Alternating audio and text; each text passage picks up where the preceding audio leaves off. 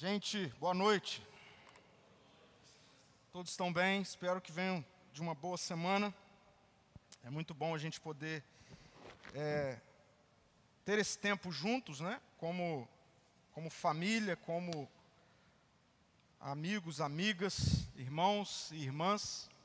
Eu quero orar pela sua vida, pelas nossas vidas, quem está em casa também. Ah, feche seus olhos, tente trazer ah, você por inteiro, né, para esse momento aqui. Senhor, muito obrigado, porque o que cantamos, nós cremos e nós celebramos, Deus, tudo isso que acabamos de dizer sobre quem o Senhor é através de canções. E nós queremos continuar interagindo com a tua presença, agora abrindo, Pai, a tua palavra e, e somos dependentes da tua ação, Espírito Santo, em nós, trazendo luz para o nosso coração, para a nossa mente, revelando-nos Jesus, o Evangelho, a nos libertando daquilo que precisamos ser libertos, nos trazendo de volta, direcionando para tudo aquilo que o Senhor quer nos direcionar. Então, eu oro ah, para que, em nome de Jesus, não haja distração em nosso interior, que a nossa mente as nossas ansiedades não nos atrapalhem nesse momento, Senhor, em nome de Jesus. Amém. Amém. Continuando a nossa série hoje, olhando para o. Obrigado. Para o capítulo 3 do livro de Daniel, e eu quero começar fazendo uma pergunta para todos nós. A pergunta que eu faço é: o que você, preste atenção nisso, o que você adorou nessa semana? Essa é a pergunta. O que você adorou nessa semana que passou?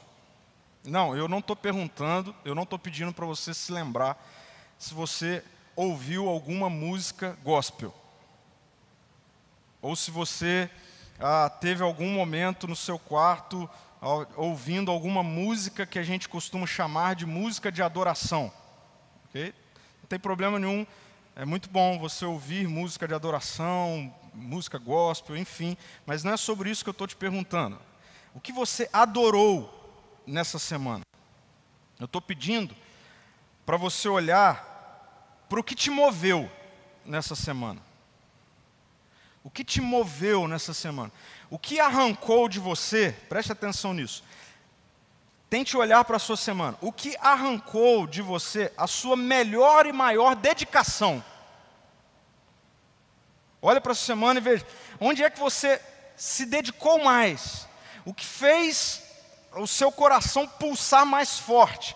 O que mais gerou motivação ao longo da sua semana. Tem um autor que eu gosto muito que escreve sobre essa temática, adoração a Deus, idolatria e tudo mais, chamado Gregory Baylor. Ele, ele diz o seguinte sobre ah, ídolos, deuses com D minúsculo. Ele diz assim: ah, ídolos, ou um ídolo, um Deus, é tudo aquilo a que o seu coração se apega e em que confia como segurança definitiva um ídolo, um Deus com um D minúsculo aí, é tudo que o seu coração se apega e em que você confia como a sua segurança definitiva. Então olha para a sua semana, ou melhor, olha para a sua vida até aqui e responda: aqui o seu coração se apega como segurança definitiva.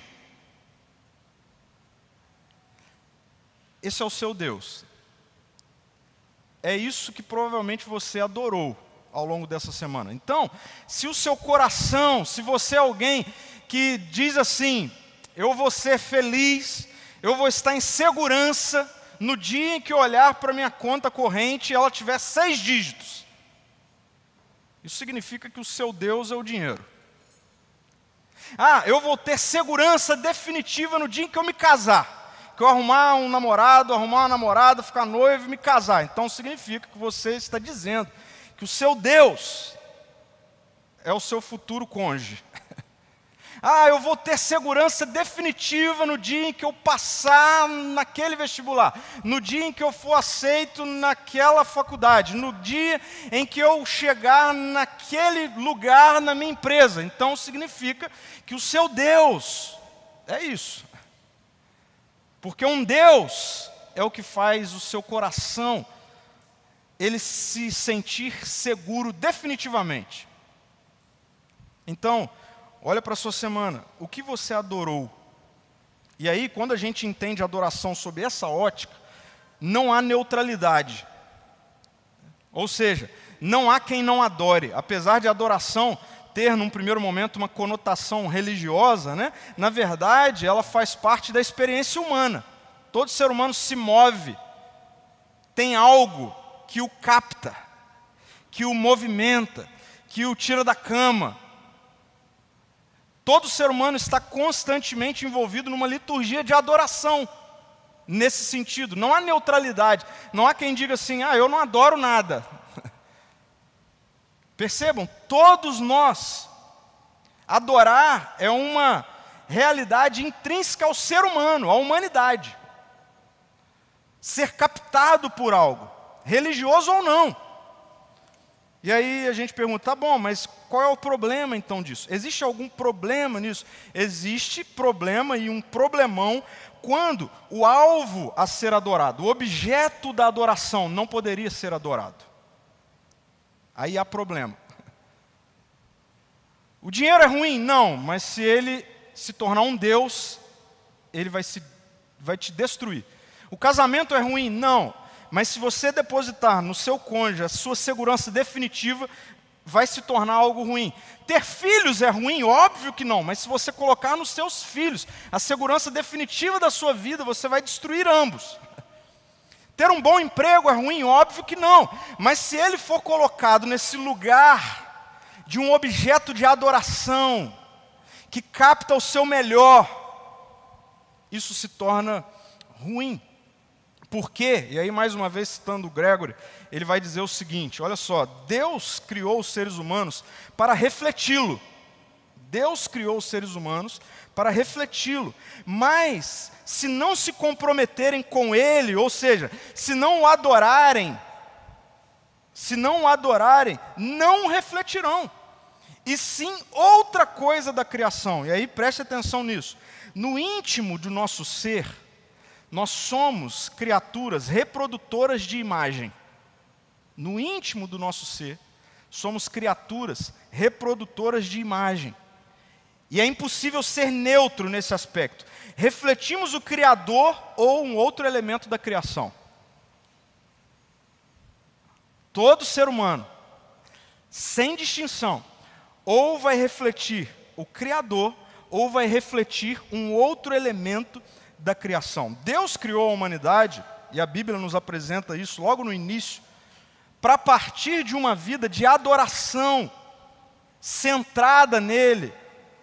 Ou seja, uma vida de relacionamento pleno com Ele. Deus criou o ser humano para isso, para se relacionar plenamente com Ele. Isso é adorar. Lembra, nós vimos alguns domingos atrás, de rendição, de entrega, de confiança. Adoração é essa postura, não esse gesto, é essa postura de rendição, de entrega, de confiança. E Deus criou o ser humano para essa relação.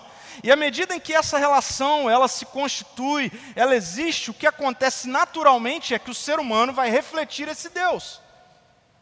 Foi para isso que Deus criou a humanidade. Se você ler, por exemplo, Gênesis 1, no versículo 38, 28 de Gênesis 1, o texto diz assim: Então Deus os abençoou, Deus cria a humanidade, e Gênesis 1, 28 diz: Então Deus os abençoou e disse: Sejam férteis e multipliquem-se. Por que, que Deus pede para os primeiros seres humanos multiplicarem? Já parou para pensar nisso? Por quê? O projeto de Deus é encher a terra com a sua glória. E quem é que vai encher a terra com a glória de Deus? Os seres humanos criados à imagem e semelhança de Deus, que vivem uma relação plena de adoração com esse Deus. Natural. Eu me relaciono com Deus, eu reproduzo a imagem de Deus. Eu adoro a Deus, eu vou viver e espalhar por toda a terra e a criação a glória de Deus. Acontece que nós chegamos em Gênesis 3. E Gênesis 3 vai nos mostrar justamente essa ruptura relacional de adoração, que envolve confiança, que envolve é, intimidade. O ser humano, a humanidade decide ir por conta própria, decide ser Deus sobre si, decide não viver essa vida de relacionamento pleno com Deus Criador. Consequência disso, consequência disso é que a terra, ela se enche, mas não mais da glória de Deus. A terra se enche de todo tipo e espécie de corrupção, de moralidade, etc, etc. Por quê? Porque o ser humano ele é um adorador que reproduz o que adora. Então, ao invés do ser humano adorar a Deus e reproduzir a glória de Deus, o ser humano começou a adorar a si mesmo. E adorando a si mesmo, começou a reproduzir egoísmo, ah, maldade, corrupção, ah, enfim, imoralidade do todo, de todo tipo. E aí é nesse sentido que o pastor Tim Keller, ele vai dizer que nós, os seres humanos, nós nos tornamos fabricantes dos nossos próprios ídolos e deuses. Nosso coração se torna essa fábrica de idolatria. O que aconteceu foi que ao invés da humanidade refletir o Criador, ela passou a refletir outros elementos da criação. E eu quero que você não perca isso na sua mente. É o ser humano responsável por isso. Eu gosto muito de um teólogo chamado Anthony Wright, e ele vai falar sobre isso, algo muito interessante. Ele diz assim: ainda, olha só, que os deuses e os ídolos sejam ferramentas dos portais do mundo demoníaco, ou a porta de entrada para esse mundo, o veredito irrevogável da Escritura é que eles, os ídolos e os deuses, são obra de mãos humanas, produtos da nossa imaginação caída e rebelde. Então, a gente muitas vezes né, é, demoniza muitas coisas e se esquece que somos nós mesmos, e a Bíblia deixa isso muito claro, que cria para si deuses e ídolos. Vários textos vão mostrar isso. E ele continua dizendo: ah, o principal problema da idolatria é que ela obscurece a distinção entre Deus, o Criador, e a criação. Isso danifica a criação, criação essa em que nós estamos incluídos nela, e diminui a glória do Criador. Então qual é o problema de não adorar o Deus Criador e criar ídolos e deuses para a gente adorar? O problema é que a gente vai começar a confundir criação com o Criador e a gente vai diminuir a glória do Criador. E é isso que torna o mundo do jeito que está. Pronto, segredo revelado. O problema do mundo é a idolatria. São os deuses que nós criamos, os falsos deuses, os ídolos. E a nossa agenda alucinante de adoração a esses deuses. Então, quando eu pergunto assim, vem cá, o que é que você adorou essa semana? Se você for honesto, se você for honesta, se eu for honesto com isso, com essa pergunta, muitas vezes eu vou dizer: Uau, essa semana eu adorei o meu trabalho, essa semana eu adorei o meu prazer, essa semana eu adorei o meu ego, essa semana eu adorei o meu dinheiro, os meus bens, e não o Criador. E aí, a boa notícia do Evangelho, ou melhor, o que Deus faz com relação ao Evangelho é enviar Jesus para possibilitar um alinhamento de adoração. É simples assim.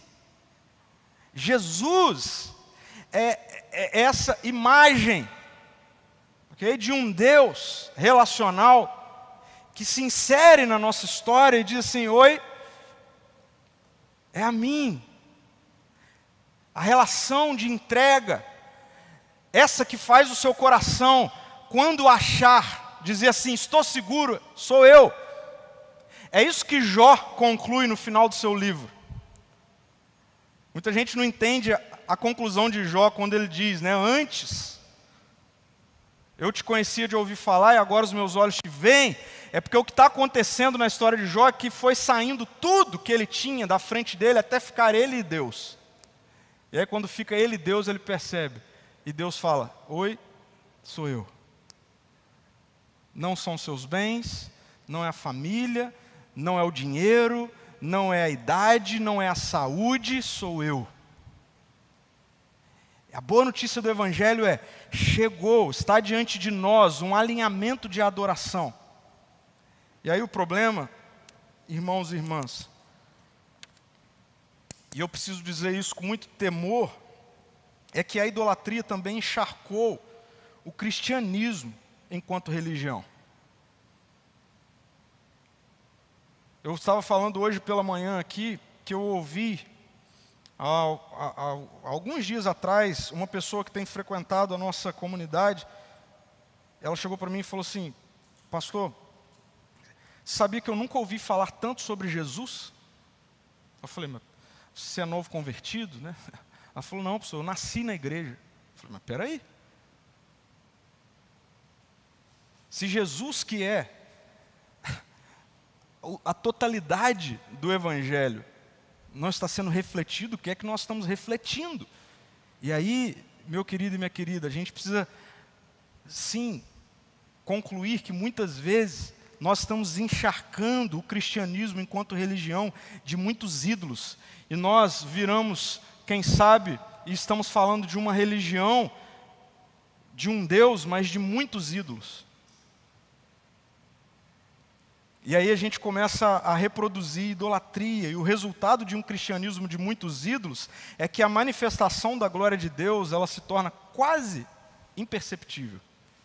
Quando o que Deus quer num alinhamento de adoração é fazer com que nós voltemos a manifestar a sua glória. E aí a gente vive numa sociedade de muitos templos lotados e pouca glória de Deus revelada. Tudo isso porque muitos de nós temos nos curvado em adoração, em idolatria, aos falsos deuses erguidos pela cultura contemporânea, de segunda a sábado. Muitos de nós nos dirigimos aos templos no domingo, mas na segunda, o nosso coração está sendo capturado, não por aquele que é o único de ser digno, de ser adorado, celebrado, mas por muitos outros ídolos da cultura contemporânea, que inclusive deturpou a forma como a gente lê a Bíblia.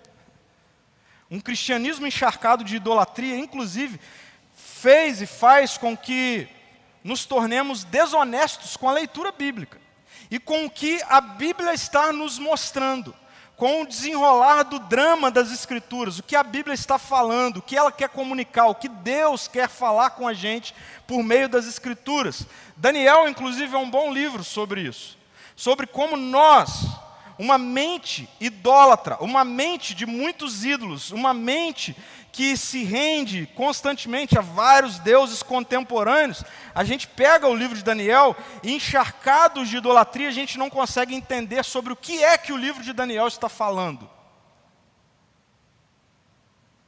Por exemplo, o livro de Daniel não existe. Preste atenção nisso. Você que está ouvindo sobre o livro de Daniel já há dois domingos. O livro de Daniel ele não está aqui na Bíblia para mostrar que Deus quer colocar homens e mulheres nos lugares mais altos do palácio. Se formos honestos com a leitura do texto de Daniel, a gente precisa afirmar que o objetivo do livro de Daniel, o objetivo principal, primário do livro de Daniel, não é mostrar que Deus quer colocar homens e mulheres nos postos mais altos da sociedade, nos lugares de referência, nos pontos de maior poder, nos lugares de maior prosperidade financeira. Não é. O livro de Daniel é para mostrar que é possível, numa sociedade de muitos deuses, não se curvar a nenhum deles e se manter íntegro e íntegra, ao único Deus verdadeiro mesmo sob ameaça de morte. Muda tudo. É para isso que o livro de Daniel está aqui. É para mostrar, como nós vimos no primeiro domingo, que numa sociedade completamente fragmentada, como nós vimos no domingo passado, para mostrar que numa sociedade de muitos deuses, é possível ser íntegro, ser íntegra, e não se curvar a nenhum deles. Vejam só o que a idolatria dos nossos dias, com relação ao poder, ao status, ao conforto, ao dinheiro, à ganância, se torna inclusive um empecilho da gente poder ler a Bíblia de maneira correta. Daniel, no capítulo 3, vem ao encontro e até de encontro à idolatria presente em qualquer sociedade, inclusive na nossa sociedade. Mas eu quero, antes de conversar sobre Daniel 3, eu quero mostrar como Daniel 2 termina. E eu vou ler Daniel 2, versículo 46 e 47. Então, se lembrem né, que em Daniel 2 é o texto do sonho do rei Nabucodonosor, que ele chama todos os místicos e religiosos da corte, todos eles falam que não conseguem dar o que o rei está pedindo, e aí, como consequência, o rei baixa um decreto para matar todo mundo, e aí chegam para matar Daniel e seus amigos. Daniel dá sabor, lembra? Daniel falou: opa, peraí, deixa eu ir lá conversar com o rei. Né? Aí ele vai conversar com o rei, e aí ele diz: me dá um tempo. E aí ele volta, está lá com seus amigos, em oração, clamando por misericórdia. Deus revela a Daniel qual o sonho e qual a interpretação do sonho. Daniel vai, conta para o rei, e isso faz com que não houvesse aquela matança toda. e aí, Daniel capítulo 2, versículo 46 e 47, por favor, presta atenção nisso, termina dessa forma: ó. Então o rei Nabucodonosor, olha só, se curvou à frente dele, de Daniel, e ordenou que o povo oferecesse sacrifícios e queimasse incenso diante de Daniel o rei lhe disse: verdadeiramente, o rei disse para Daniel: verdadeiramente, o seu Deus é o maior de todos os deuses, Senhor dos reis e revelador de mistérios, pois você conseguiu revelar esse segredo. É assim que termina Daniel 2. Agora veja como começa. Daniel capítulo 3. O rei Nabucodonosor fez uma estátua de ouro de 25, 27 metros de altura, 2,7 de largura, e a colocou na planície de Dura, na província da Babilônia. Daniel 2 termina com o rei reconhecendo: o seu Deus é o único Deus verdadeiro, maior sobre todos. Daniel 3 começa: erguem uma estátua de ouro. Isso é um reflexo de uma sociedade idólatra, não sabe quem adora. 2,7 metros de largura, coloca na planície na província da Babilônia. Em seguida, enviou mensageiros a todos os altos funcionários, oficiais, governadores, conselheiros, tesoureiros, juízes, magistrados e todas as autoridades das províncias, para que viessem à dedicação da estátua que ele havia levantado. E aí eu quero ler versículo 3 e 4. Diz assim: todas as autoridades vieram e ficaram diante da estátua que o rei Nabucodonosor havia levantado. Então o arauto gritou: Povos de todas as raças, nações e línguas, ouçam a ordem do rei. Qual é a ordem do rei? Versículo 5. Estou projetando aí, diz assim: quando ouvirem o som da trombeta, da flauta, da cítara, da lira, da harpa, do pífaro e de todos os outros instrumentos musicais, prostrem-se no chão para adorar a estátua de ouro levantada pelo rei Nabucodonosor. Quem não obedecer será lançado de imediato na fornalha ardente. Um evento emblemático, daqueles assim, que vai passar todos os canais abertos e fechados da Babilônia. Nível abertura de Olimpíadas. Esse é o evento. Milhões de dólares gastos pelo rei Nabucodonosor. Chama todo mundo. Daquele evento que a turma vai com o celular carregado, testa o 4G, porque todo mundo precisa tirar uma selfie, precisa passar ao vivo o que vai acontecer. O evento do ano. Na província da Babilônia. Todos estavam ali convocados para um fim: se prostrarem no chão para adorar a estátua de ouro. Imagine isso, a orquestra começa a tocar aquele som. Já viu? Ah, graças a Deus que hoje a gente não convive com esse negócio, né? De preparar um ambiente com aquela música para todo mundo. Mas naquela época tinha, hoje não tem mais. E aquela sonzeira. De repente o som vai aumentando e o povo começa a se dobrar, se ajoelhar. Deixa eu fazer um negócio aqui. Fica todo mundo de pé, rapidinho, por favor. Todo mundo de pé. Todo mundo em pé.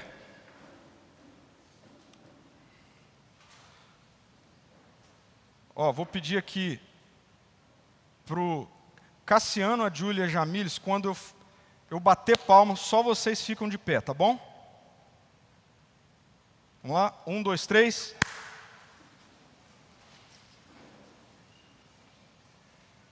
Chamou atenção ali ou não chamou atenção ali?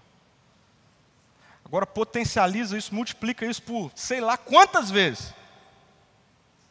Quando a música começou a tocar, todo mundo ajoelhou.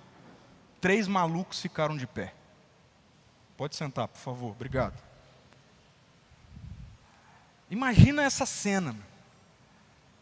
Eu fico imaginando os celulares assim, E aí, preste atenção,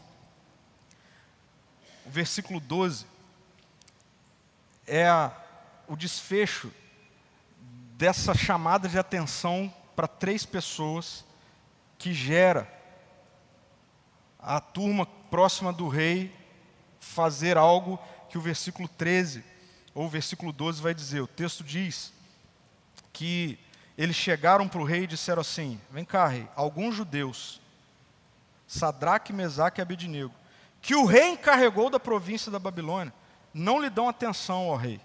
Recusam-se a servir os seus deuses e não adoram a estátua de ouro que o Senhor levantou.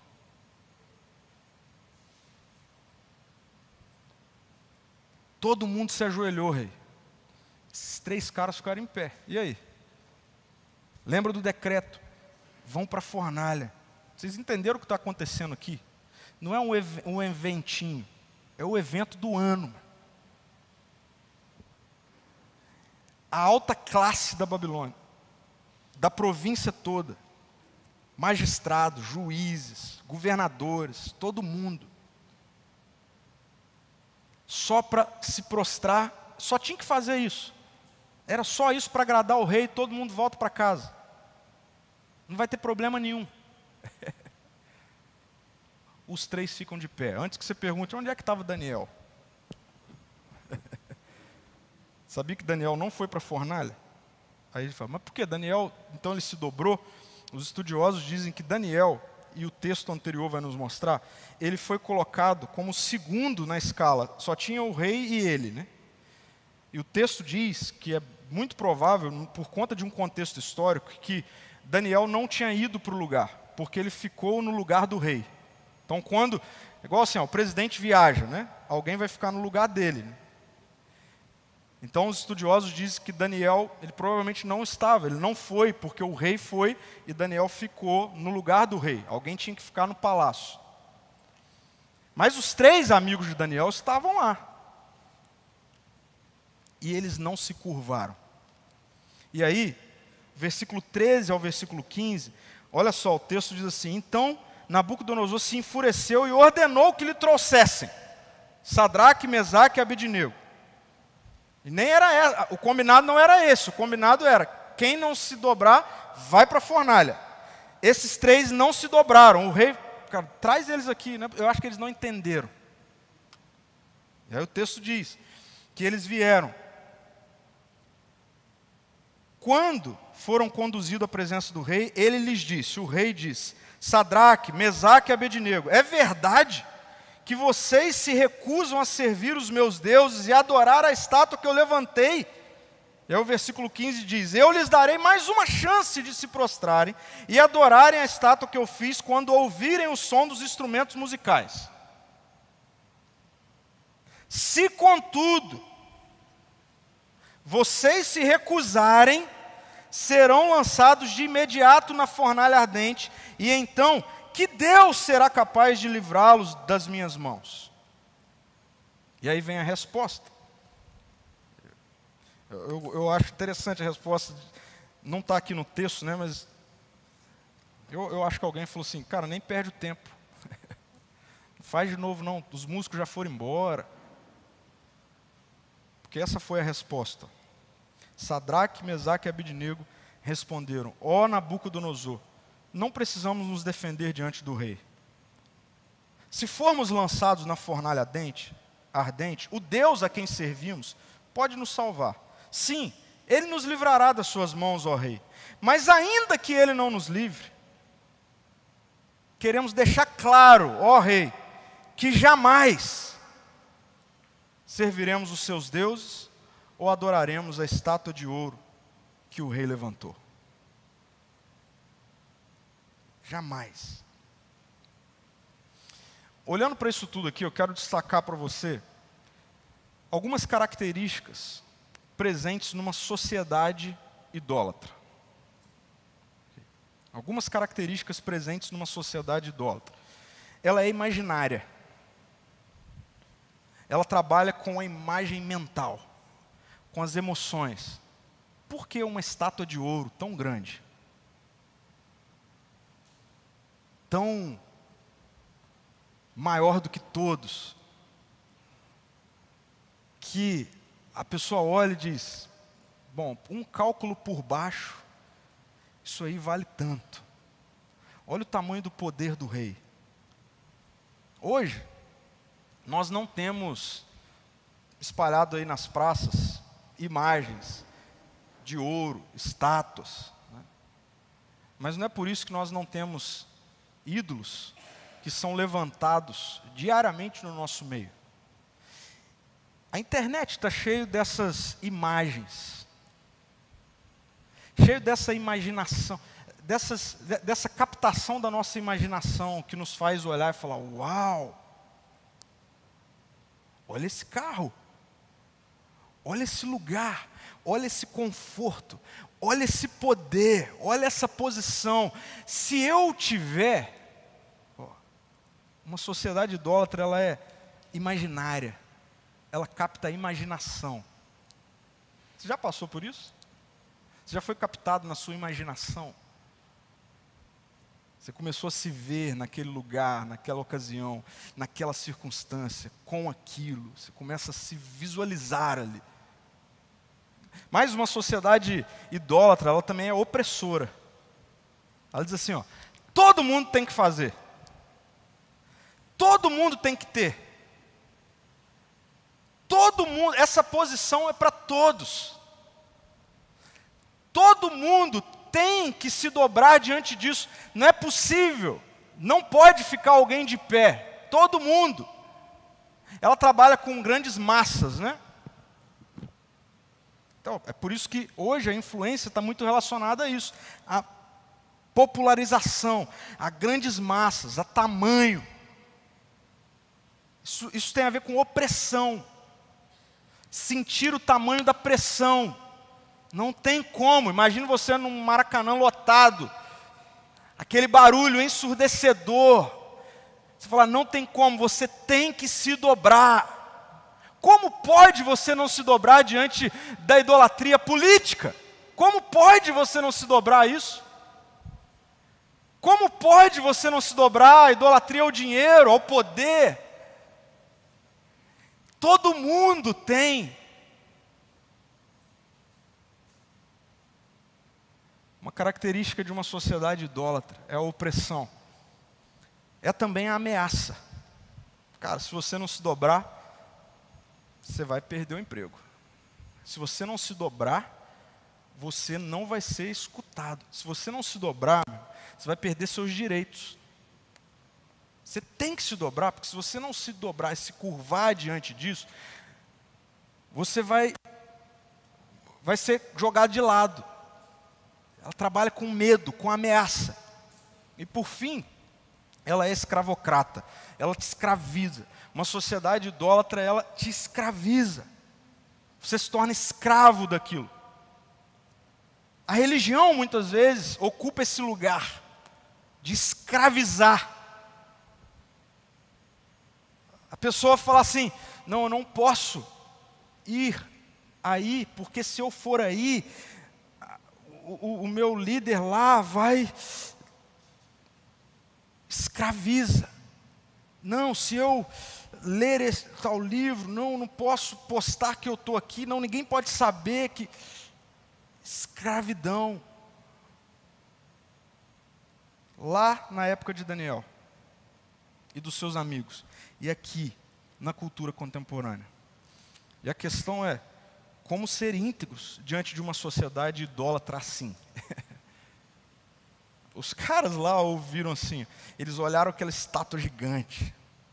Assim, imagina, e aquela conversa, né? Ou, imagina só, a gente se curvar, vão só agradar o rei. Ficamos sabendo que ele vai dar uma promoção para todo mundo, vai dar uma bonificação para todo mundo, vai distribuir, o dinheiro vai ser maior para todo mundo, dobra todo mundo, a gente vai embora para a festa, para o churrasco e tal. Imagina isso tomando a imaginação da turma toda. E aí aquela opressão toda, ó, todo mundo vai se dobrar. E aí a ameaça é, se não se dobrar, olha lá a, a fornalha, olha lá, imagina aquele negócio, olha o fogo pegando lá dentro e todo mundo se tornando escravo daquilo. E aí a música toca e tem três que não se dobram. O que é que faz esses caras não se dobrarem diante de uma sociedade idólatra? O que é que vai fazer com que eu e você, numa sociedade idólatra que nós vivemos, não nos curvemos diante dos falsos, dos ídolos, falsos deuses presentes na nossa cultura? Sabe o que é que eu vejo de forma muito clara na vida desses homens, desses jovens? Eles tinham a convicção, preste atenção nisso, de que o único e verdadeiro Deus, digno de ser adorado, se existe alguém que deve ser adorado, é um só, aquele que criou todas as coisas. Esse Deus único, verdadeiro, que se coloca então nesse lugar, nesse alvo de Ele é digno de ser adorado. Esse Deus estabeleceu a liberdade. Grife isso: liberdade. Deus estabeleceu a liberdade como parte fundamental de uma adoração saudável. Liberdade. A religião, às vezes, ela precisa ir na contramão disso, porque ah, as pessoas desconfiam que a gente não pode ser livre. Então, não é isso que o Evangelho comunica. Não é sobre isso. Paulo, o apóstolo, ele foi cirúrgico ao mostrar como é a vida de alguém que ainda não conhece a Deus. Quando Paulo escreve uma das suas cartas aos Gálatas, e a carta aos Gálatas tem como grande objetivo uma chacoalhada num povo que diz já ter sido encontrado por Jesus, mas que volta a se tornar escravo de vários falsos deuses da religião. Aí Paulo escreve a carta aos Gálatas. E aí Paulo, ele é cirúrgico no capítulo 4, versículo 8 de Gálatas, quando ele diz assim, ó, antes de conhecerem a Deus, vocês eram escravos de supostos deuses que na verdade nem existem. Paulo está falando assim, olha só, quem não conhece o único e verdadeiro Deus, esse é escravo. Esse é escravo do dinheiro como um Deus, é escravo do prazer como um Deus, do sexo como um Deus, do poder como um Deus, do status como um Deus. Quem não conhece a Deus, ok, eles são escravos, porque eles fizeram dessas coisas os seus deuses, mas esses deuses nem existem. Eles não são deuses, mas eles estão sendo adorados como se fosse. Mas para quem que isso é assim? Para quem não conhece a Deus. Então, para esses jovens lá da Babilônia, estava tudo certo, a turma toda se curvar, se dobrar diante da estátua. Agora eles não. Porque eles conhecem a Deus. E é o que Paulo está escrevendo muitos e muitos anos depois, para quem havia sido alcançado pela mensagem do Cristo crucificado e ressurreto. Ele diz: Olha, para quem não conhece esse Deus, tudo certo ser escravo. Agora, olha o versículo 5, capítulo 5, versículo 1, como Paulo começa o capítulo 5, com essa afirmação emblemática das Escrituras. Foi para a liberdade que Cristo verdadeiramente nos libertou. Paulo está falando assim, olha só, quem foi achado, encontrado por Jesus, não é mais escravo de nada. Não precisa mais se dobrar, se curvar diante de nenhum falso Deus, porque sabe que é falso. Pode todo mundo estar tá se dobrando, mas sabe, eu não posso me dobrar, porque isso aí não é verdade. Eu conheço aquele que é o único digno de ser verdadeiramente adorado, porque Ele é o único e verdadeiro Deus. É isso que está na mente daqueles caras lá, é isso que está na mente de Paulo.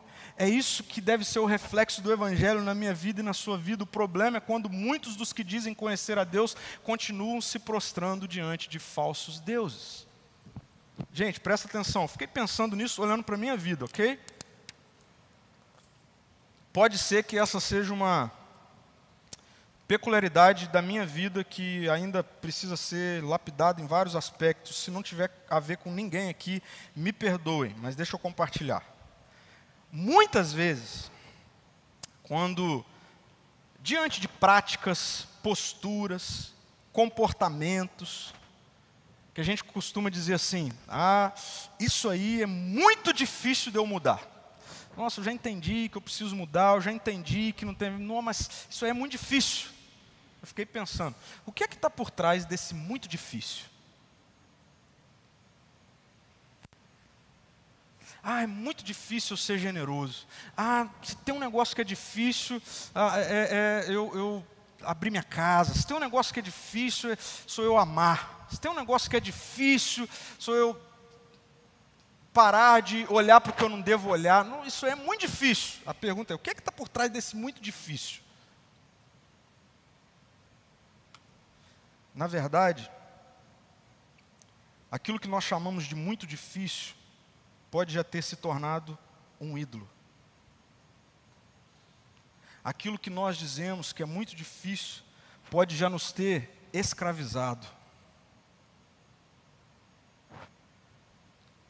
Aí a gente diz: é muito difícil ser generoso. Será que os bens não se tornaram um ídolo? Ah, é muito difícil não deixar de ser ansioso. É muito difícil. Será que o controle não se tornou um ídolo. Ah, é muito difícil. Olha para aquilo que você chama de muito difícil e com muita honestidade. Veja se não poderia ser substituído por eu sou escravo do dinheiro, eu sou escravo da ganância, eu sou escravo do controle, eu sou escravo do meu prazer. Por isso que é difícil.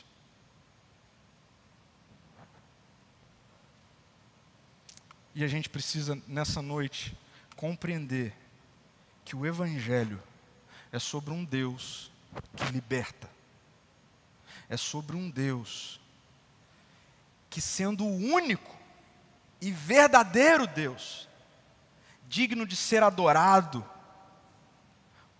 ele estabelece como, assim, algo indispensável nessa relação de adoração, a liberdade.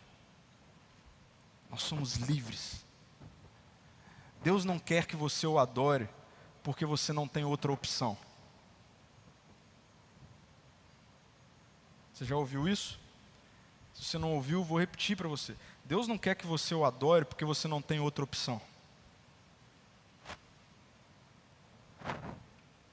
Deus quer que você o adore porque você compreendeu que há uma relação de amor. De um Deus que, ao invés de cobrar sacrifício, se sacrificou. A grande diferença de Jesus como único e verdadeiro Deus para qualquer outro falso Deus e ídolos é que qualquer outro ídolo vive cobrando sacrifícios. Deus, revelado em Jesus, é o único Deus que se sacrifica. A gente acha que nós não vivemos mais numa cultura em que crianças são sacrificadas para satisfazer mamon, a divindade dinheiro. A gente acha. Mas quantas crianças por causa da ausência dos seus pais, estão crescendo órfãos. E isso é, estão sendo sacrificadas, porque os seus pais decidiram que o seu Deus é o dinheiro. E eu poderia listar todos os outros falsos deuses da cultura contemporânea. Todos os outros falsos deuses da cultura contemporânea, em algum momento, vai te pedir algum sacrifício de morte matar relacionamentos, matar saúde, matar emocional. Então, eu e você, meu querido e minha querida, estamos diante de um Deus que é o único, porque Ele é o Criador de todas as coisas, que poderia cobrar qualquer coisa, e ao invés dele cobrar, Ele se sacrificou para mostrar para mim e para você que Ele não quer ser adorado como uma única e última opção para ser adorado, mas porque Ele é a única e última opção que nós podemos confiar nossa vida a Ele. Você não vai se arrepender de adorar a Deus revelado em Jesus, constantemente. Algo muito presente entre o povo de Deus, voltando aqui para essa cena desses três jovens, algo muito presente no povo de Deus, relatado no Antigo Testamento, a nação de Israel, era a tradição oral. A tradição oral era algo, era uma característica da nação de Israel. Ao invés de eles gravarem podcast, eles, eles sentavam com os filhos e eles conversavam. Ó, o seu bisavô, o seu tataravô, eles estavam lá na travessia do deserto. Você sabia, meu filho, minha filha, que quando eles estavam lá, havia uma hora do dia que caía pão do céu, e eles se alimentavam daquilo, e as crianças cresciam ouvindo isso. A tradição oral. Esses jovens aqui, que estão diante dessa pressão de uma sociedade idólatra, eles ouviram que um dia, o único e verdadeiro Deus, chamou o seu servo Moisés e entregou ao seu servo Moisés aquilo que nós conhecemos como os Dez Mandamentos, né? E eles ouviram um dia que essas dez palavras de Deus, isso está em Êxodo capítulo 20, a partir do versículo 2, começava assim, ó, eu sou o Senhor. Eles ouviram isso um dia, na mesa dos pais, assim, tomando café. Deixa eu contar um negócio para você, meu filho. Um dia Deus chamou Moisés, lá atrás, e aí entregou para Moisés. Ele estava libertando a gente do Egito. Nosso povo foi escravo no Egito, vocês sabiam disso, meus filhos. 400 anos. Aí um dia Deus libertou, aí Deus chamou Moisés, que liderou uma parte da, da condução do, do, povo, e aí um dia entregou, e esses meninos ouviram um dia, ainda criancinha assim, ó, tava, tava escrito lá no início: Eu sou o Senhor, o seu Deus, que o libertou da terra do Egito, onde você era escravo. E aí começa: Não tenha outros deuses além de mim. Não faça para si espécie alguma de ídolo, ou imagem de qualquer coisa no céu, na terra ou no mar. Não se curve diante deles, nem os adore. Esses meninos ouviram isso um dia. Deus falou assim. Certamente eles olharam para aquela estátua Ela não fez nem cócega. Não, a gente não pode se dobrar diante disso aí, porque isso aí não é real. A gente não pode se dobrar diante disso aí, porque nós sabemos quem é o único e verdadeiro Deus. Não, não, não. Eu não posso me dobrar diante desse ídolo que está sendo levantado aqui na nossa cultura, que está todo mundo falando dele na internet, está todo mundo falando dele no trabalho. Não, eu não posso me curvar diante disso. Não dá, porque eu conheço aquele que é o único e verdadeiro Deus. E ele me libertou. Então, se agora eu sou livre para adorá-lo, eu não posso me escravizar para adorar falsos deuses, falsos ídolos. Se eu estou diante de um Deus que antes de me cobrar adoração, me libertou. Esse é o Evangelho.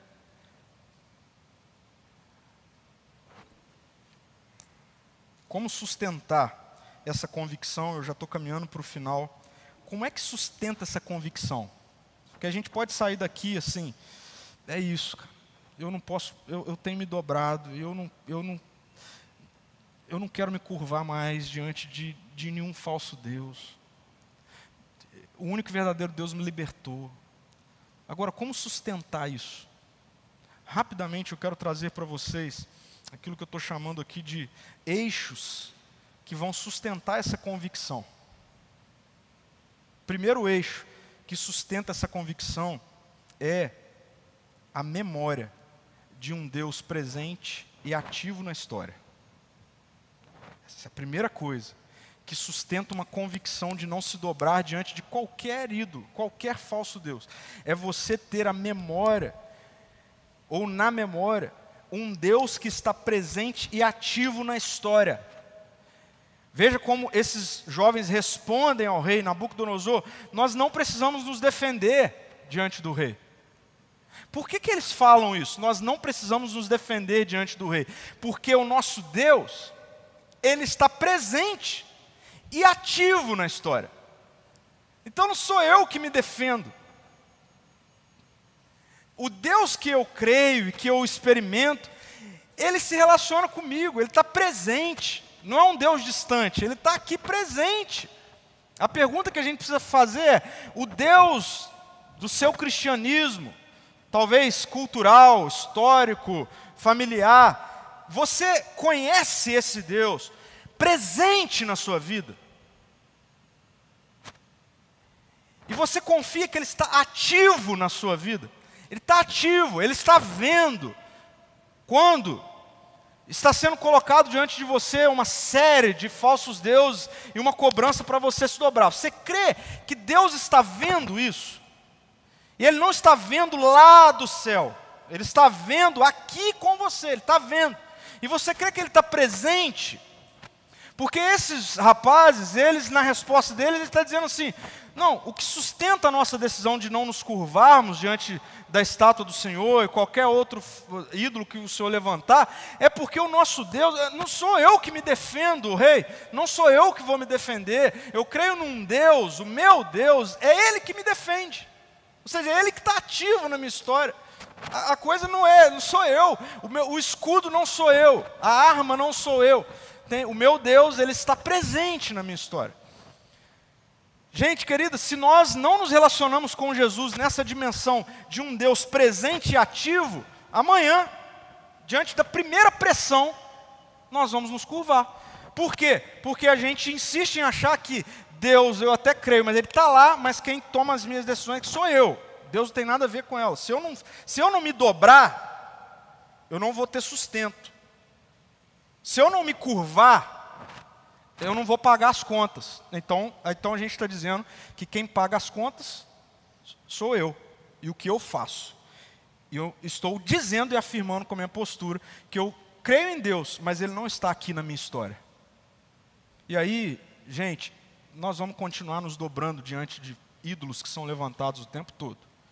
Um outro eixo muito presente na vida desses jovens, e aqui ele parece até meio que indireto, mas ele está muito direto, é a memória da verdadeira casa. A memória da verdadeira casa. eu fiquei pensando, olhando para esse texto, eu fiquei olhando aquela cena desses jovens lá na Babilônia. E uma fornalha em chamas do lado dele. E ele assim, o rei, vocês não entenderam. Se vocês não se dobrarem, vocês vão ali para aquela fornalha, vocês vão morrer. E aí eu posso ver aqueles jovens assim. Ok, nós entendemos. O que o senhor não entendeu é que eu não tenho medo de morrer, porque eu não sou daqui. Nós não somos da Babilônia. Aí faz sentido a gente ouvir Paulo, diante da ameaça de morte, falar assim: para mim, o viver é Cristo, e o morrer é lucro. Por quê? Porque eu não sou daqui. Sabe por que, que nós vivemos constantemente nos curvando diante dos ídolos levantados na cultura contemporânea? Porque nós nos esquecemos que nós não somos daqui. A nossa memória, ela foi ah, capturada pelas realidades tão efêmeras e passageiras desse tempo. E a gente se esquece que a mensagem do Evangelho, ela se desenvolve até o ponto de dizer que um dia todas essas coisas aqui passarão.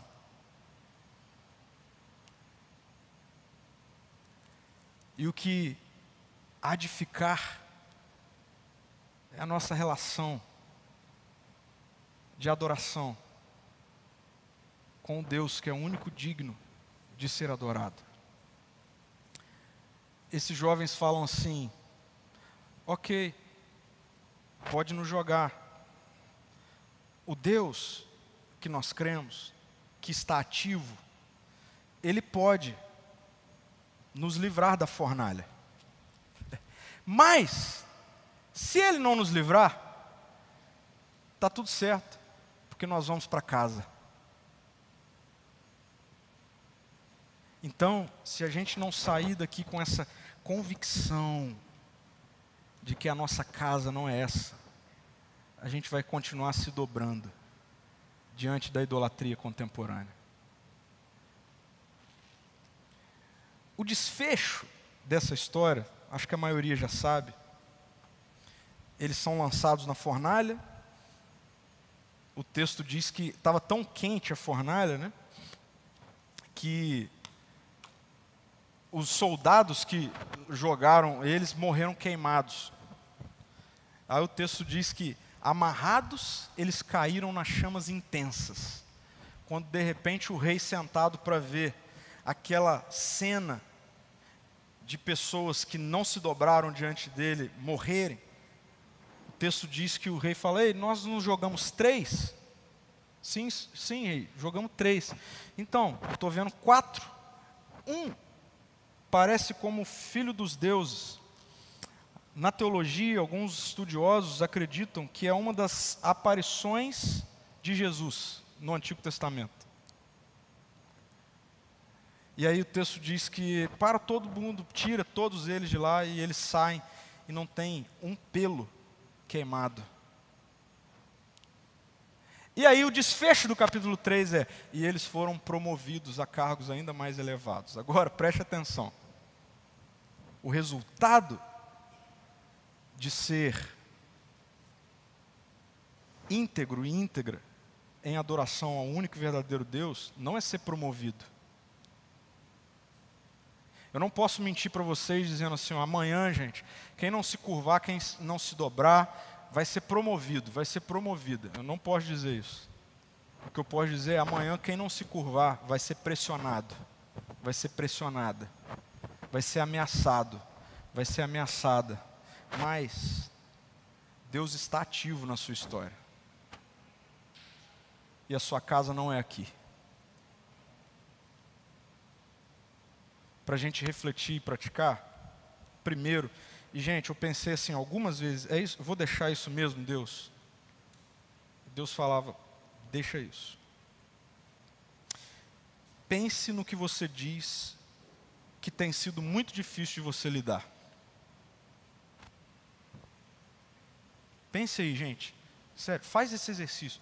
O que é que você diz assim ao longo de muito tempo já? Isso aqui na minha vida é muito difícil de mudar. Era antes de eu conhecer Jesus, mas continua sendo muito difícil de mudar. Aí a gente até dá um jeitinho e fala assim: não, isso aqui é a parte que ele vai mudar só quando ele voltar.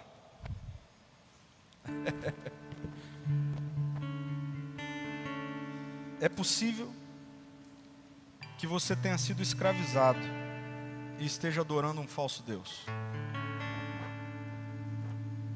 Olha para aquilo que você tem dito assim: isso aqui é muito difícil de mudar. Por favor, diante do Espírito Santo de Deus, pergunte para ele assim: Jesus, está sendo muito difícil porque eu estou colocando isso no lugar do Senhor?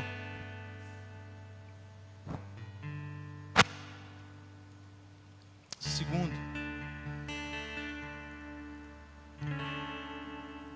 preste atenção nisso aqui. No ímpeto de conquistar os lugares elevados, você está disposto ou disposta a jamais se curvar diante dos ídolos erguidos na cultura contemporânea? Olha só, tá tudo certo, gente. Você querer estar em lugares elevados. Não tem problema com isso, ok?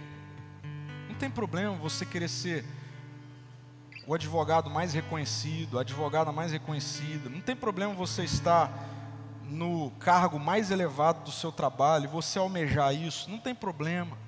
Você querer ser o melhor médico, a melhor médica, não tem problema, ok? Mas tem problema. Se para isso você estiver disposto a se curvar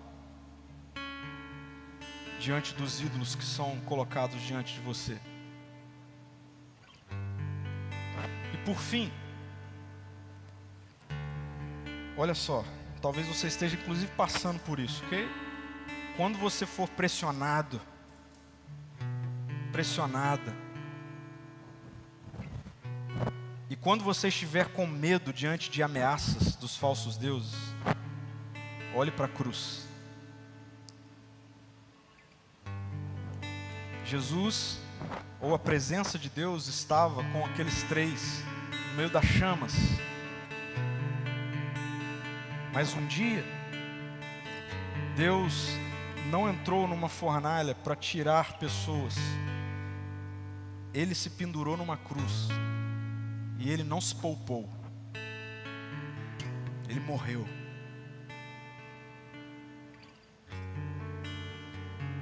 Então, se você se pegar em algum momento se sentindo pressionado no seu trabalho, na sua faculdade, onde for, pressionado na sociedade para se curvar diante de ídolos, e ameaçado, ameaçada, você começar a sentir medo, eu queria em nome de Jesus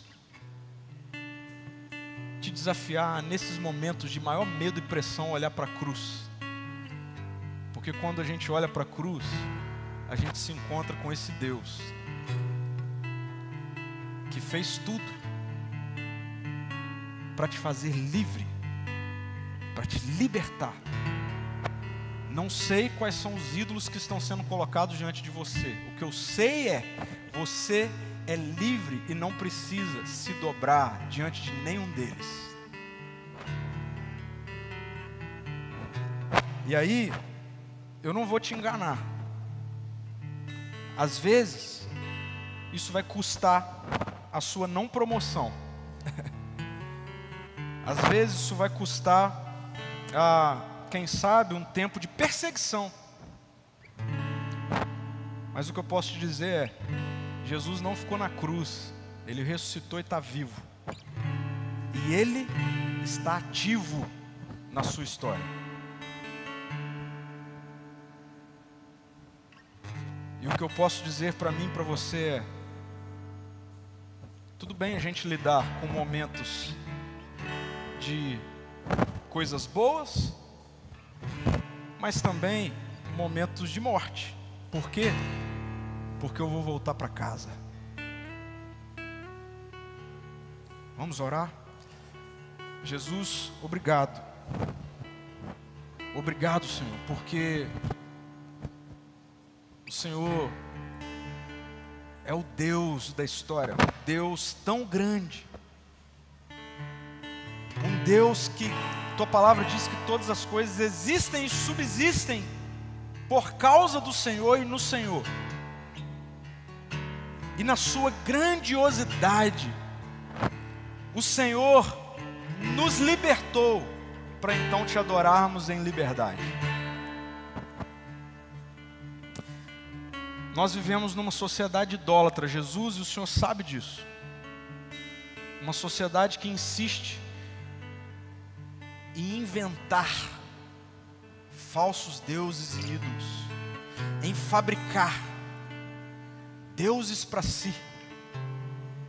O Senhor sabe que nós vivemos nessa sociedade, mas obrigado, Jesus, porque fomos alcançados pelo Senhor, o Teu Espírito está em nós, e a Tua palavra diz que o Espírito do Senhor que está em nós não é um espírito de medo nem covardia, mas é um espírito de liberdade.